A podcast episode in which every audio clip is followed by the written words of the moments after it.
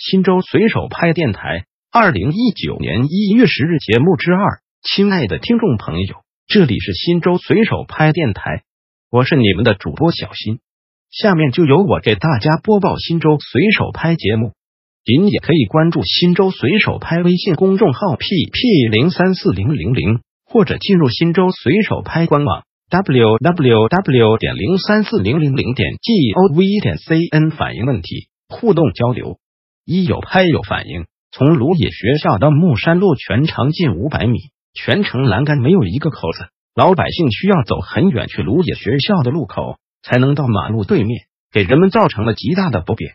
尤其是上下学时间，学校门口路面堵塞很严重，有很大的安全隐患。建议有关部门从鲁野西大路通往团结路的栏杆开一个口子。新州公安交警应于五天二十三小时内进行回复逾期小编。将进行超时回复督办问证结果，敬请关注原文链接。二有拍有反应，经随手拍咨询新州市客运处回复，依据《新州市城区城市公共汽车行业财政补贴资金管理暂行办法》第五条第二款，持有第二代中华人民共和国残疾人证的残疾人免费乘车。